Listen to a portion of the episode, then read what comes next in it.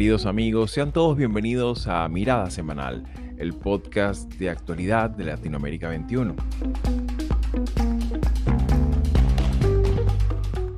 Como todos los domingos, analizaremos las principales noticias de la semana con el respaldo intelectual de Marisabel Puerta Riera y Manuel Alcántara Sáez.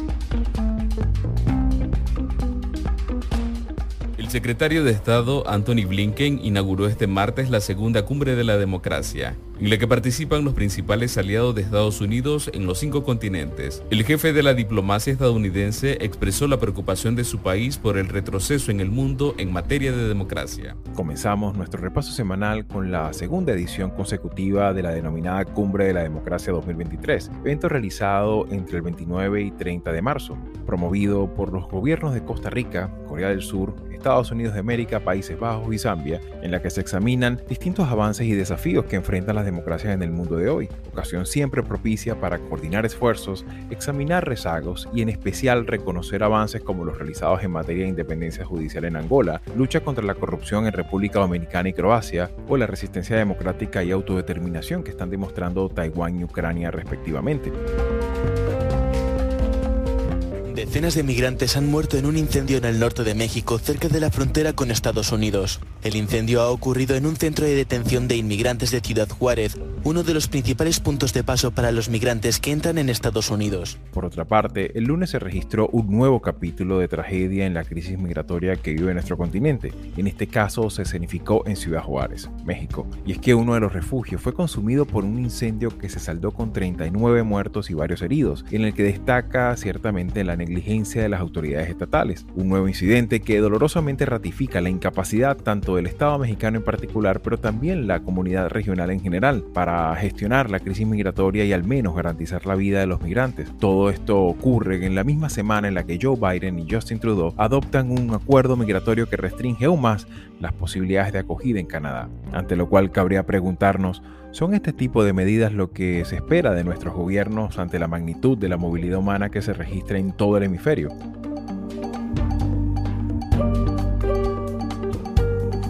Nueve militares murieron en Colombia en el ataque más letal de la guerrilla del ELN desde que se iniciaron los diálogos de paz con el gobierno en noviembre. Siete de ellos estaban prestando su servicio militar. Para el tercer segmento del programa, en la madrugada del miércoles se registra un nuevo ataque con explosivos a una base del ejército colombiano en la zona del Catatumbo, el cual ha dejado un saldo de nueve oficiales muertos. Una zona tradicionalmente controlada por el Ejército de Liberación Nacional ELN, la guerrilla más antigua del país, la cual se mantiene en negociaciones con el gobierno. Sin embargo, este nuevo incidente mortal constituye una grave herida también para el plan de paz total que ha querido implementar Gustavo Petro, un complejo proceso de negociación y de desmovilización de este y otros grupos armados, el cual, a tenor de estos hechos violentos, vuelve a lucir como inalcanzable.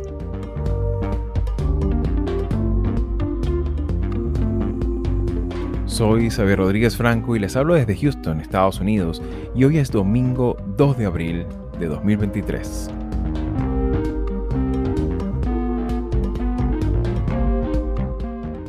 Y bien amigos, una vez más sean todos bienvenidos a Mirada Semanal y como todos los domingos nos encontramos aquí para hacer el esfuerzo no siempre sencillo de valorar y examinar las principales noticias que ha traído la política, la economía y también la dinámica migratoria de la región. En este caso en particular, esta semana ya finalizando y concluyendo el mes de marzo, francamente complicado, tuvimos que dejar algunas en el tintero. Sin embargo, hemos seleccionado algunas y creo que la, la, la principal por su carácter genérico y que engloba muchas cosas que nos importan a todos los latinoamericanos. Es un tema de lo que fue la cumbre de la democracia 2023, que es una iniciativa muy al estilo de la época de post-pandemia, en la que se realizaban reuniones vía telemática. Los jefes de Estado, pues por supuesto, no han quedado exentos de esta cultura de hacer actividades y encuentros a distancia y de alguna manera, pues destaca que esto es una iniciativa que nace en diciembre del 2021 2021. En esta edición del 2023 fue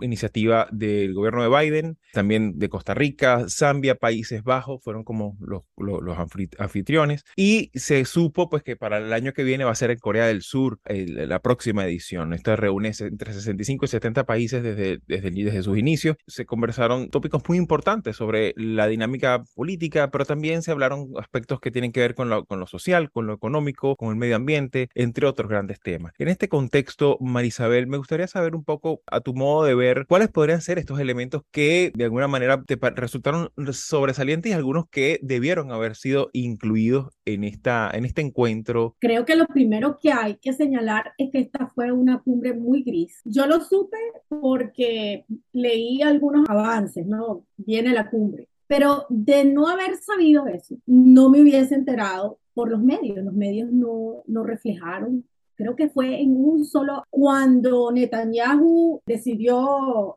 frenar lo de la ley, ahí hubo un señalamiento, por cierto, Netanyahu va a participar en esta cumbre de la democracia. Fue el único momento en que vi que un medio reseñó el encuentro, porque como tú bien dices, un encuentro... Eh, claro, eh, contextualicemos un poco para, para nuestros escuchas, eh, Netanyahu, el primer ministro de, de, de Israel, pues está ahorita en una dinámica política bastante mm, contestada en las calles, unas manifestaciones, digamos, de proporciones considerables y que ciertamente pues el reclamo principal es, son, es un conjunto de medidas que ciertamente er, erosionan el ya maltrecho de Estado de Derecho en Israel y sobre todo la independencia del Poder Judicial, que es un tema ciertamente sensible en esta agenda. Solamente como para poner ese, ese contexto de fondo. Y precisamente por eso es que llamó la atención no solamente la participación de Netanyahu, sino lo por debajo de la mesa, ¿no?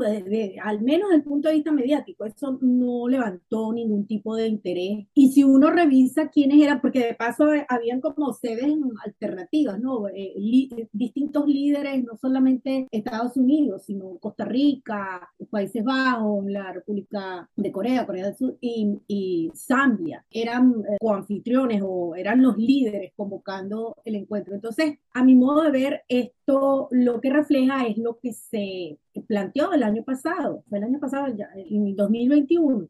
tiene sentido hacer estas cumbres cuando hay un propósito, vamos a decir, un poco más tangible, más pragmático. Aquí se, se ha visto que es un espacio para hablar de, de, la lista de buenos deseos que tenemos, ¿no? Sobre todo en el caso medioambiental, el, el problema migratorio. Y justamente se estaba dando la cumbre cuando ocurre la tragedia migratoria en México, de Ciudad Juárez. Entonces, aquello fue como un telón de fondo que uno dice, aquí hay una desconexión. Aquí hay una desconexión profunda que no es nada más la de Estados Unidos. En general, estamos hablando de un proceso de deterioro brutal del el significado que tiene la democracia, pero no como una idea, no como una abstracción. Hoy los medios chinos, al menos en, Twitter, la agencia, lo que es la Xinhua, ha estado toda la madrugada y todo, eh, toda esta mañana atacando a la cumbre de la democracia y señalando que es una cumbre ideológica. No, no lo es, no es una cumbre ideológica. Eh, y ese es probablemente parte del problema, que, que no se está convocando sobre la base de unos valores y principios en común. Se está convocando porque Estados Unidos, entre otros, siente que ha ido perdiendo terreno no solamente en Latinoamérica, sino también en África. Entonces, es esa desconexión norte-sur lo que está quedando claro y ese desdén, esa desafección que hay, no por Estados Unidos y, y la Unión Europea o la versión occidental de la democracia, no es es solamente por un espíritu antineocolonial, antiimperialista. E, eso va mucho más allá y eso tiene que ver con los efectos prácticos tangible de la democracia. Claro, y que en ese contexto, Marisabel, sí me parece muy rescatable lo que acabas de comentar, porque claro, ciertamente ha habido un ataque y también una ausencia de lo que ha sido, eh, lo que es la presencia de los medios en, esa, en ese diálogo, porque ciertamente, de hecho, se habló que, el tema de los medios de comunicación independientes es uno de los tópicos importantes eh, para, para tener precisamente estados de derecho y, digamos, una, una, cultura democrática que respalde la institucionalidad. En este contexto, mm, eh, Manolo, me gustaría también un poco tu apreciación, porque claro, de hecho, a nuestros escuchas les recomendamos durante esta semana, Manuel Alcántara publicó un artículo muy interesante, una revisión en nuestro portal sobre la cumbre y sobre y particularmente lo, lo propicio que es la cumbre para que dialoguemos, para que también la ciencia, la ciencia política, los estudios que se han realizado sobre estos índices que, que hay, eh, que existen y que de alguna manera no tan solo que alimentan por, por mediciones y por, y por índices el debate, sino que también ciertamente buscan la manera de comparar y destacar eh, los elementos sensibles, los elementos donde también la ciudadanía debería tener mayor observancia, no nada más quedarse con, con los grandes discursos grandilocuentes y con la narrativa oficial, que por supuesto siempre es autorreferencial, halagüeña, pero ciertamente es importante examinar otros elementos. Fíjate que, por ejemplo, en ese, esfuerzo, y me gustaría un poco que tú nos dieras un poco los detalles,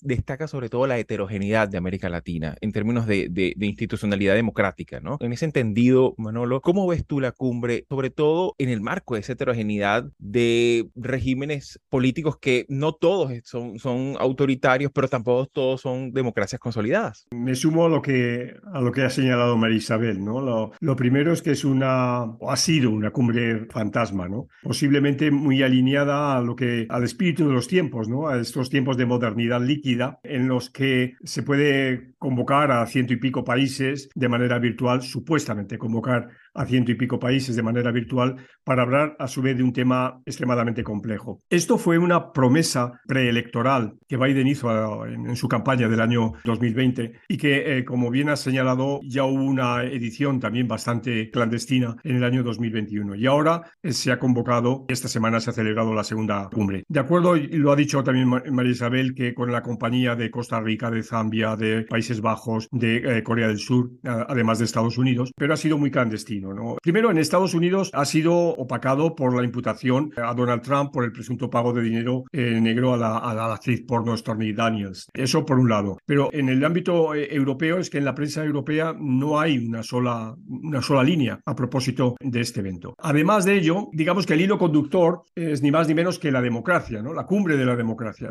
Y esto es, a su vez, es tremendamente complejo porque es decir, mm, bueno, ¿de qué democracia estamos hablando? Parece que este es un tema que sigue siendo recurrente, daba la impresión de que en la ciencia política, y, pero también en la sociedad teníamos claro de qué hablábamos cuando hablábamos de democracia, sobre todo a partir de, de 1989, pero, eh, pero esto no, no es así. ¿no? Eh, no es porque haya lógicas alternativas eh, o legitimidades alternativas a la democracia, sino porque el, propio concepto de democracia es tremendamente enrevesado y depende a qué costado miremos, pues tenemos un, tipo u otro de democracia y tenemos intensidades, si se quiere, o grados, si se quiere, de la democracia, como señalabas, muy, muy, muy dispares. ¿no? Has citado esta nota que, publiqué la, semana. Y, es así, ¿no? América Latina y, y, son los distintos índices, y digo distintos y subrayo distintos porque son distintas instituciones con diferentes metodologías las que los hacen, pero al final viene a haber unos denominadores comunes de estos índices y por consiguiente del nivel que cada país de América Latina ocupa en este ranking. Y en ese sentido, América Latina, pues ahora mismo, en, cuando se cierra el año 2022, que son datos de estos índices de ese año, cuando se cierra 2022 ya en 2022, 2023, pues América Latina, por lo menos países de, eh, de, América Latina se pueden situar en cinco, en cinco grandes grupos, ¿no? De, que van de, diríamos, de, un, de, mayor democracia, eh, cumpliendo una serie de requisitos que no son solo de cuestiones electorales, ni siquiera tampoco solo del Estado de Derecho o, de, o del imperio de la ley, sino uh, también resultados de la democracia, ¿no? Pues ya digo, eh, América Latina hay, cinco, cinco nichos, ¿no? De, de, países que son muy diferentes, ¿no? No tienen nada que ver en en un extremo Costa Rica, Uruguay y Chile, a los que están en el otro extremo, que son eh, Cuba, Nicaragua y Venezuela. ¿no? tienen absolutamente nada que ver. Pero los índices los tratan en una escala de democracia. O sea, les reconocen eh, no digo que les reconozcan un mínimo de democracia, no es así, pero están ahí ubicados. Entonces, claro, el primer problema para una cumbre como esta es dónde corto, ¿no? ¿Dónde hago yo el corte?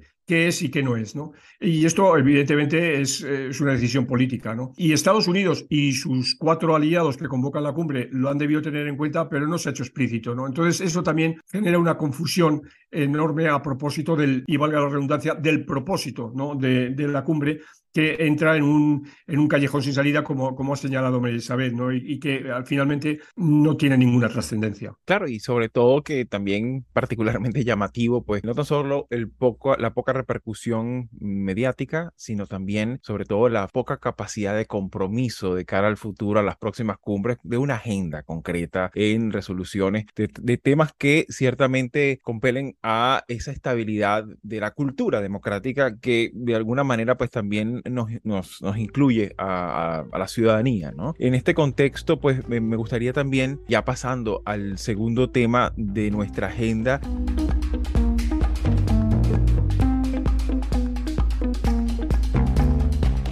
ciertamente pues es una nota bastante lamentable lo que ocurre a comienzos de semana. Desde el lunes se, se, reportó que ya se conoce en la prensa como la tragedia de Juárez, de Ciudad Juárez, en la que se supo la muerte de eh, varias personas. Eh, se, contabilizan hasta la fecha 40 fallecidos y varios heridos en uno de los refugios donde estaban siendo recluidos varios migrantes. Se supo que incluso las nacionalidades, la, may la mayoría de ellos estaban entre venezolanos y hondureños, también habían algunos guatemaltecos y en los que ciertamente, pues, esta, además de la gravedad de la tragedia, no es la primera. Recordemos que hace semanas atrás habíamos hablado lamentable incidente que ocurrió en Panamá, precisamente con un grupo de migrantes, y que de alguna manera se suma a un luctuoso historial de pérdidas humanas, de vidas rotas, familias destrozadas, por un, digamos, por una dinámica en la que se ve que no es un solo gobierno, sino varios gobiernos en la región se están con una abierta incapacidad de al menos proteger y resguardar la vida humana. Entendemos que lo, el fenómeno migratorio no tan solo que es un fenómeno prácticamente ingobernable en muchos aspectos, sin embargo, en los aspectos básicos del, de, del resguardo de la vida y de los derechos humanos, pues muchos gobiernos se ven en franca, en franca incapacidad. En este contexto, me gustaría un poco tu apreciación sobre qué repercusiones pudiera tener, Marisabel, esta lamentable noticia, una más en los últimos años años y que de alguna manera nos hace preguntarnos, bueno, ¿cuáles son eh, las repercusiones y dónde están las responsabilidades también? Porque, bueno, ciertamente eh, es necesario hablar en clave de responsabilidades compartidas, porque ciertamente no es la responsabilidad de un solo actor. ¿Cómo lo ves tú en, este, en esta situación de, de crisis migratoria hemisférica? Bueno, yo creo que en principio lo que hay es que reconocer que México tiene una cuota de responsabilidad, pero México también le está haciendo el, el trabajo a, a Estados Unidos al mantener a los migrantes en su territorio. A mí lo que me parece es que todos estos esfuerzos que se están haciendo, digo por las cumbres, ¿no? Tuvimos la cumbre iberoamericana, después tuvimos la cumbre de la democracia, hemos tenido otros espacios de discusión donde está el tema migratorio, exactamente, está el tema migratorio, pero pareciera que eso no, no tiene ningún efecto inmediato, ¿no? Nosotros sabemos que el sistema migratorio en los Estados Unidos está colapsada desde hace años, no es una novedad, pero eso se debe a un problema de infraestructura legal, no es solamente un tema de que, no pueden procesar los casos porque no tienen suficiente personal. Eso, eso es un tema burocrático, pero el problema real es que aquí no hay formas de inmigración que no sean por familia, matrimonio, trabajo o asilo. Y ahí es donde quiero llegar. El problema está en que tenemos cientos de miles de migrantes que ahora se suman de Sudamérica los venezolanos, ¿no? Principalmente, pero nosotros tenemos décadas viendo cómo el, el, flujo estacional de migrantes centroamericanos que están siendo expulsados de sus países por cambio climático, razones económicas, es decir, no son unos perseguidos políticos, tienen que venir a Estados Unidos, algunos utilizando mecanismos que existen de protección contra la violencia doméstica, es decir, hay otras grietas por donde pueden colarse, pero la mayoría pide asilo político. Y como conversábamos en el episodio de la semana pasada, el problema es cuando se pervierte, se malemplea en la figura del asilo político. ¿Por qué? Porque lo que estamos viendo ahora es que se les está negando el derecho a pedir asilo, que es un derecho humano, es un derecho al que está suscrito el país, en este caso Estados Unidos, porque no le va, fíjense que nadie le exige a México que le dé asilo a estas personas que llegan por ahí, a pesar de que eso es lo que se está planteando aquí en Estados Unidos, que pidan asilo allá, porque por ese país es que están transitando. El problema es ese, que estamos viendo que hay necesidad de una figura que no sea tan restrictiva como el asilo político, que sea el asilo humanitario por condiciones, por, por razones humanitarias, pero entonces esto va a implicar no que sea un costo para el país. El problema es que aquí hay una realidad, el tipo de, de por razones culturales, eh, ideológicas, nacionalistas, que no se quiere ese tipo de inmigración. Entonces, mientras Estados Unidos esté siendo presionado para no permitir algo tan sencillo como el derecho de la gente al menos a pedir, eso no garantiza que se les vaya a conceder el asilo, pero al menos pueden iniciar el proceso. Entonces, tenemos a México haciendo ese trabajo que yo llamo sucio, porque es el que está encargado de, porque no lo está haciendo gratuitamente, Estados Unidos está poniendo dinero ahí para que ellos hagan eso, y por eso no se justifica que hayan maltratado a estas, a estas personas, porque de paso, no sé si ustedes, hay algunos comentarios de gente que estaba ahí, sobre todo venezolanos, y un trabajo de Alvinson Linares sobre esto. Ellos lo que alegan es que cuando ellos entran a ese centro de detención, ellos les quitan todas sus pertenencias. Claro. ¿Cómo pudieron ellos haber iniciado el, el incendio? Ahí hay una enorme responsabilidad de México. claro, y, que, y, que, en todo caso, además de, de, de, lo ocurrido, pues también está el tema de cómo atender la, la, la propia crisis. O sea, no, no, no, puedes atender un incendio en una cárcel dejando las, las celdas cerradas, ¿no? O sea, eso es algo que... que y, y, claro, evidentemente no hay muchos elementos allí que forman parte de la investigación judicial, ¿no? Eh, el gobierno inmediatamente salió a a, a, declarar diciendo que, bueno, ya han imputado unas ocho nueve personas. Comienza un proceso judicial que ciertamente no, no, no responde, porque claro, aquí también hay que entender una cosa que también algo quizás un poco más perversa, ¿no? Que es que ciertamente este tema de los migrantes, así en general, muchas veces tiene presencia solamente en el discurso político como eh, chivo expiatorio de muchas cosas, de muchos males, pero también muchas veces el tema migración es como el gran tema, pero no hay como una precisión, porque claro, es un segmento de la población que no tiene tampoco derechos políticos, no, no vota, ¿no? Entonces, claro, esa sensibilidad muchas veces queda diluida a la hora de tomar acciones que, bueno, ciertamente implican acciones conjuntas. Y en ese contexto, Manolo, me gustaría eh, tu apreciación. Cuando hablamos de, de, acciones conjuntas, es importante destacar que a principios de siglo, en los primeros 10 años del, del siglo XXI, se avanzó en materia, sobre todo al, al, al, con el albur de los procesos de integración, se avanzaron en eh, legislación compartida en materia de tráfico de personas, de trata, tránsito, refugio, apatridia, muchos temas que, el mismo tema del asilo, que se conversaron, se avanzaron en muchas cosas, por lo menos en el caso de la comunidad andina, en el caso de Mercosur, se, se han hecho importantes avances en lo jurídico, cosa que muchas veces uno se nota, pues que no, no tiene como un correlato en, en el comportamiento de algunos estados a la hora de tratar a, esta, a, este, a este segmento mm, de la población. Pero en este contexto también se supo que esta misma semana se realizó una, un, un acuerdo migratorio entre Trudeau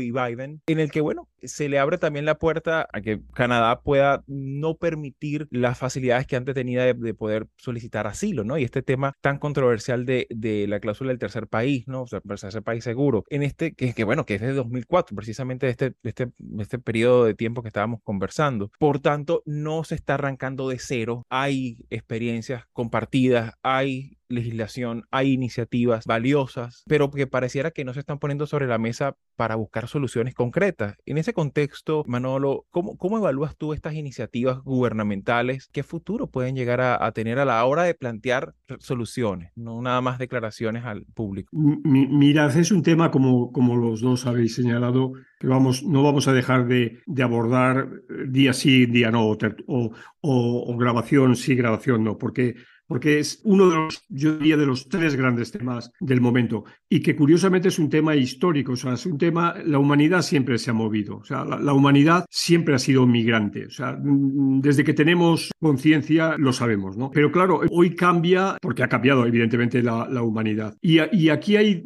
hay, hay, varios elementos que, que, tenemos que tener en cuenta. El primero y más, y más obvio es que es un fenómeno, lo habéis dicho, sistémico, de, de que, de que no, no es, la solución no la tiene un solo país. ¿no? La solución no la tiene ni los países que demandan emigrantes, porque esto, esto hay que tenerlo en cuenta. O sea, evidentemente, Estados Unidos demanda emigrantes porque es una economía que ahora mismo tiene un desempleo en torno al 4%, o sea que si es una economía de pleno empleo y eso significa que puede seguir trayendo inmigrantes. Y el otro día un ministro español decía que España podía como mínimo permitir el acceso, la llegada a España de 250.000 emigrantes. Estoy hablando de un país de tamaño medio, de una economía media y se, se puede permitir traer 250.000 habitantes, eh, inmigrantes. Ni que decir tiene Alemania, triplica esa cifra, etcétera, ¿no? O sea que hay una cuestión de, de demanda y luego también hay una cuestión de oferta, ¿no? Hay la cuestión de los dramas políticos, de las ineficacias económicas, de las hambrunas, de distintos fenómenos que eh, obligan a la, de, la violencia, de la inseguridad, que obliga a la gente a salir del país, ¿no? Y, y esto, a su vez, tiene distintos motivos y distintos orígenes. La inmigración, como antes en la historia, sigue unas rutas. Mm, antes era una ruta a pie mm, y pensemos en, los pueblos que cruzaron el estrecho de Bering mm, viniendo de Asia y se trasladaron por toda América o los pueblos que llegaron al oeste de Europa desde el Asia Central, etcétera, a pie, en marítima, luego aérea, etcétera. Eh, y claro, hoy ponemos el acento y hoy miramos a la tragedia que sucede precisamente en un lugar intermedio, como es Ciudad Juárez, ¿no? Eh, que, eh, y como, pero como hablábamos hace unas fechas de, del Darién en, Panamá. Es decir, y claro, señalamos a, México. Por supuesto que México tiene responsabilidades, tiene responsabilidades limitadas, las tiene. Y, y México padece, como mm, diría mi colega Adela Cortina, pues aporofobia. ¿Qué es aporofobia? Pues es el odio al pobre, ¿no? Eh, y el emigrante es pobre, porque los emigrantes, que los hay también, que son adinerados, pues no viajan por tierra, ¿no? Entonces, em, esa aporofobia, pues está mm, detrás del desastre inmediato de la tragedia del incendio de Ciudad Juárez. Es, es lo inmediato, pero, pero, estamos viendo que hay otras causas, otras causas anteriores, ¿no? Y entonces esto eh, no puede haber sino una, un paso decidido de la comunidad internacional. De nuevo, esto, la solución, aunque mm, pueda ser muy importante la decisión de Estados Unidos, no la tiene Estados Unidos ni la tiene la Unión Europea, sino que esto es una cuestión de la comunidad internacional y de ah, sellar un pacto que, ojo, no es fácil, ¿no? Porque la inmigración también, cuando hay crisis económica, Pensemos en la crisis del 2008-2009, pues todo el mundo mira a los emigrantes. Aquí en España, sin ir más lejos, en esa época, miles, decenas de miles de emigrantes ecuatorianos que ya llevaban casi 10 años en el país, regresaron inmediatamente a, Ecuador, fruto de esta crisis. Pero también luego se ha convertido en un arma política, ¿no? Hay partidos políticos que son claramente xenófobos y que em, articulan su discurso político a través de la xenofobia, ¿no? Esto es muy claro, sobre todo en Europa, ¿no? Tanto el partido de Marie Le Pen como la extrema derecha alemana, pues son, o en Italia, son claramente eh, anti, anti inmigrantes. Y entonces eh, utilizan este arma electoral, ¿no? Para cargar su activo en los programas electorales y recabar votos. Entonces, por eso digo que el, tema vamos a seguir discutiendo, pero yo creo que es importante que sensibilicemos, que nos sensibilicemos todo, que sensibilicemos a quienes nos escuchan, porque este es eh, uno de los, repito, para mí, uno de los tres grandes temas de la humanidad hoy.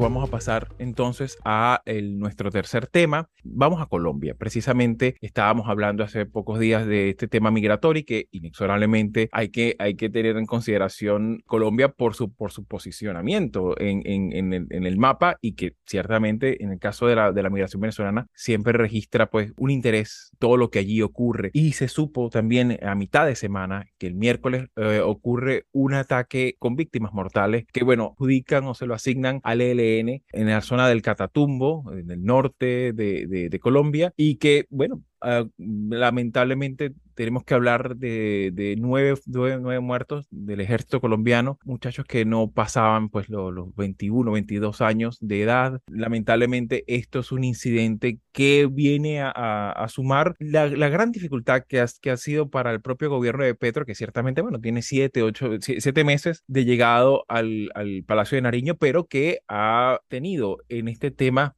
de, como todo presidente colombiano de, los últimos años, pues ha tenido en la seguridad ciudadana y la integridad, eh, digámoslo así, territorial, del control territorial, uno de los grandes desafíos, ¿no? Eh, está también el desafío no solo del ELN, sino también del Clan del Golfo, eh, entre otros. En este contexto, Manolo, es complicado examinar la situación, pero ¿cuál es en líneas generales, sobre todo para la mirada no experta eh, en Colombia, ¿cuáles serían esos, esos principales desafíos a la paz total de, de Petro este primer año de, de, gestión? Creo que el primer, el primer gran desafío es al propio eh, concepto de, paz total. Yo entiendo que Petro en, en, su campaña electoral y en su, también en su, en su toma de posesión necesitaba una narrativa potente y la narrativa de la paz total lo es, porque eh, se refiere a una paz eh, en, numerosas facetas, no solo a la paz del silencio de las armas, del silencio de la violencia, sino también a la paz que aborde injusticias, que aborde actitudes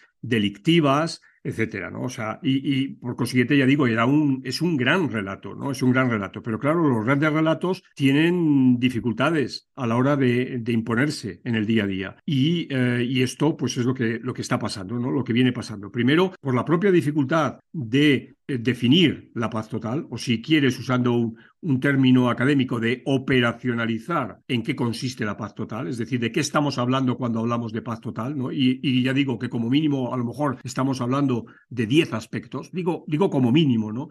Eh, y claro, aspectos que primero se interrelacionan y, y, algunos, algunos de esos aspectos no están en, en, mi mano. ¿no? Por ejemplo, el tema del ELN es uno de, de, esos aspectos. No está en mi mano porque ELN está, o acciones del ELN están operando desde, desde Venezuela clarísimamente, como ahora mismo estamos señalando a propósito de lo ocurrido en el Catatumbo. Y eh, es una guerrilla que no olvidemos que Santos, eh, Juan Manuel Santos, el, que fue presidente entre el año 2010 y el 2018, negoció con ella durante seis años, con un clamoroso fracaso, ¿no? siendo una guerrilla digamos, de menor enjundia que el FMLN, ¿no? que es con quien finalmente negoció la paz, ¿no? y que Duque, siguiente presidente, en el año 2019 suspendió los diálogos después de un bombardeo a una escuela de la policía. No, no, hay, que, no hay que olvidar eso. Entonces, eh, Santos va a retomar el, este proceso de paz y en, en, en, solo dos meses, según, según las estadísticas que tenemos, se logró retomar el rumbo interrumpido, pero una, una vuelta a, a, la negociación compleja, ¿no? una vuelta compleja por porque la propia configuración de este grupo, de este grupo terrorista hace muy difícil poder hablar con, con la cúpula. ¿no? Eh, se trata de una guerrilla muy, muy fragmentada, muy, muy fragmentada y con unos vínculos, porque opera en las zonas cocaleras del país con el narcotráfico impresionantes, ¿no? Entonces, los frentes tienen bastante autonomía, incluso se han enfrentado entre ellos por enfrentamientos mafiosos del narcotráfico y por eso es, eh, resulta muy, muy complejo, ¿no? Resulta muy complejo establecer una negociación que ataña a todo, a, todo eh, este grupo, ¿no? Entonces, claro, algunos dicen que el ataque en el Catatumbo es una forma de robustecer eh, la posición del ELN en la mesa y decir que el, que el proceso no es tan sencillo como el gobierno, como el gobierno pensaba, pero también el el gobierno se da cuenta de que tiene que apoyar a, las Fuerzas Armadas. O sea que eh, tú lo has dicho muy bien, Xavi, al principio, se trata de víctimas, de jóvenes eh, soldados que diríamos que sin comérselo ni bebérselo han encontrado la muerte y esto el gobierno tiene que ser consciente de ello y por consiguiente se, puede entrar en un escenario que va a retardar mucho las buenas intenciones de Petro que tenía al principio de su mandato. Me gustaría un poco tu apreciación, Marisabel, sobre todo el tema también de las implicaciones regionales que esto tiene, porque ciertamente hablamos de zonas, como bien ya lo comentaba Manolo, zonas en las que hay personas, hay contrabando, hay minería ilegal, hay zonas en, también que se tienen vinculación con, con el sur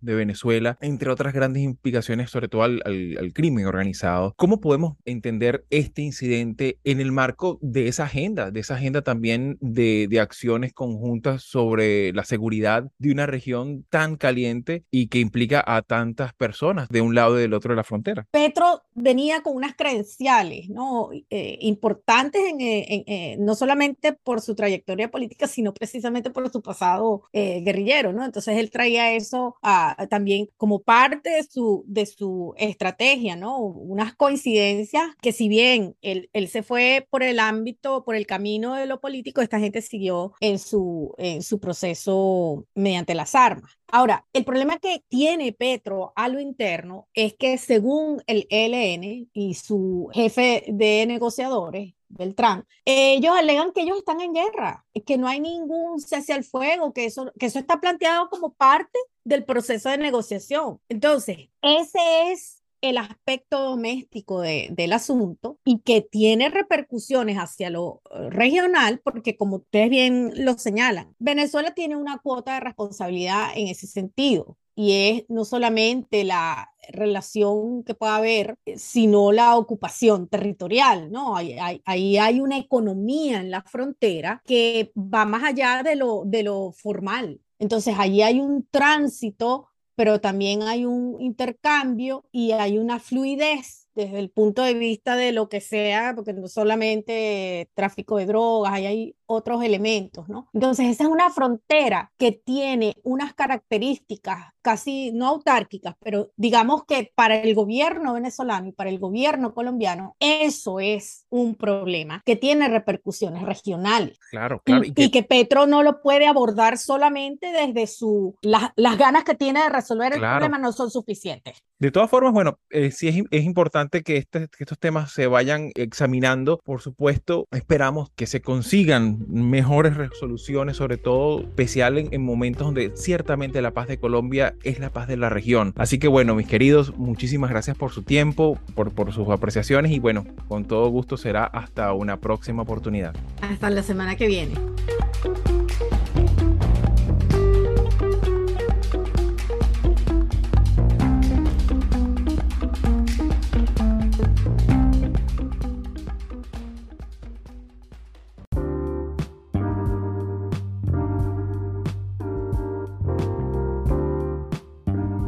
Episodio de hoy se utilizaron audios de Euronews, Voz de América y El Tiempo.